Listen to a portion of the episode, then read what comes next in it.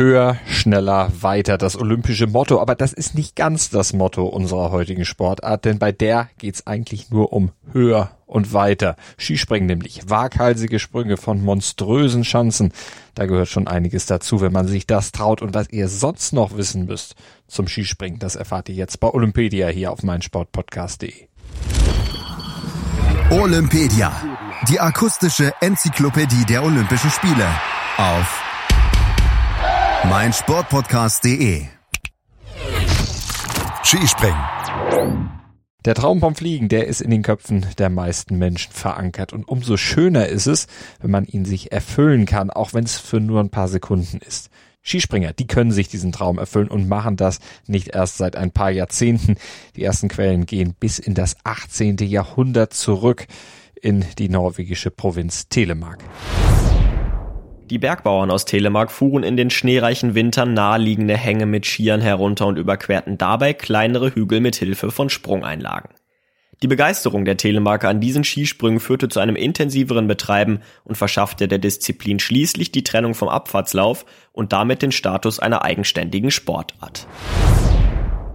Als erste in Anführungsstrichen Schanzen dienten damals Häuser und Scheunendächer und dabei fanden die waghalsigen Norweger auch heraus, dass der Landedruck verringert werden konnte, wenn man auf einem Hang landete.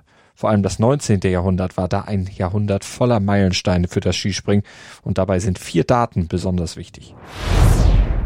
1809, in diesem Jahr vermerkte man den ersten gemessenen Sprung auf eine Weite von 9,50 Meter.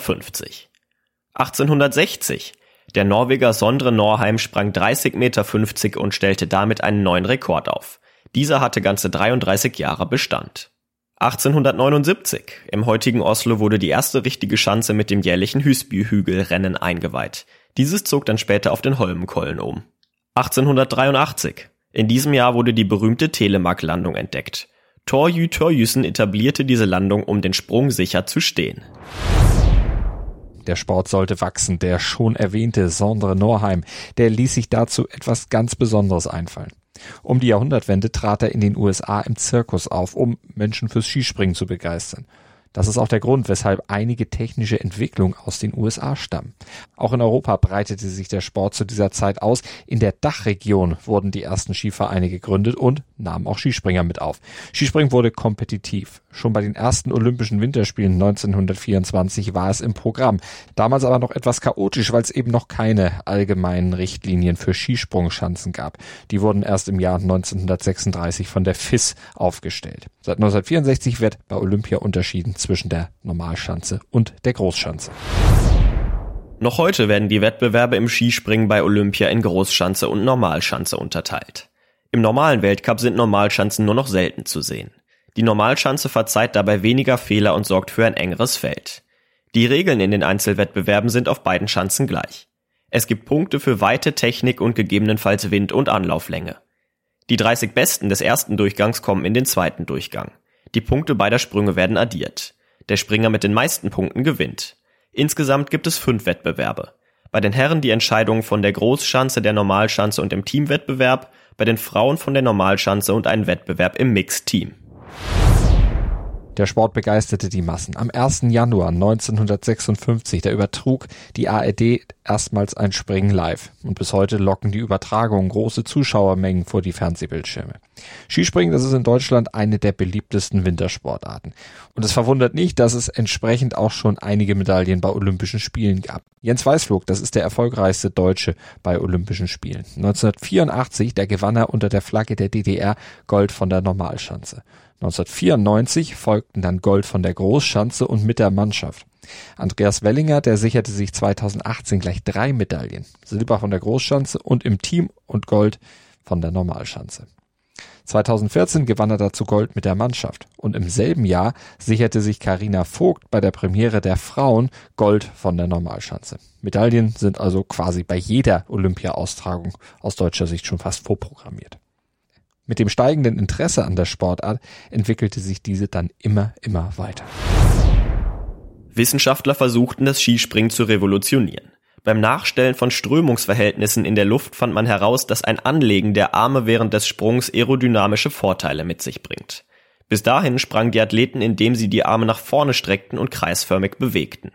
Als die vorerst letzte technische Neuerung geht die Entstehung des V-Stils in die Geschichtsbücher ein.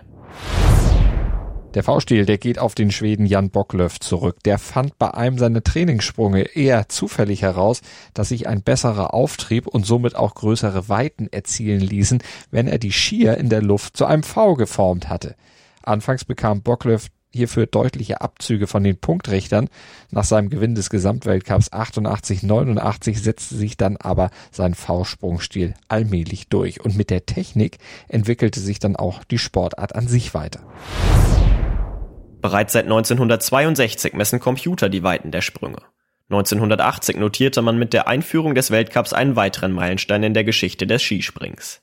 Erster Sieger eines Weltcupsprings war der Österreicher Toni Innauer, erster Gesamtsieger sein Landsmann Hubert Neuper. 1982 wurde der Mannschaftswettbewerb in das Programm der nordischen Skiweltmeisterschaft aufgenommen, seit 1988 gilt er als olympische Disziplin.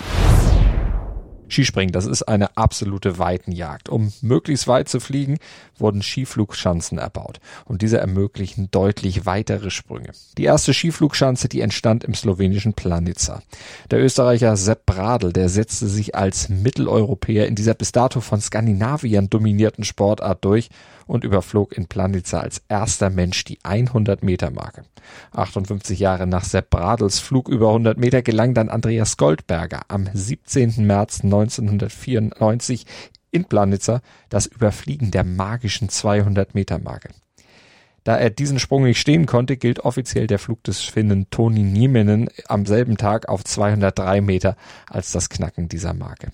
Die Weitenjagd im Skifliegen, die nahm nicht erst seit diesem Datum eine rasante Entwicklung.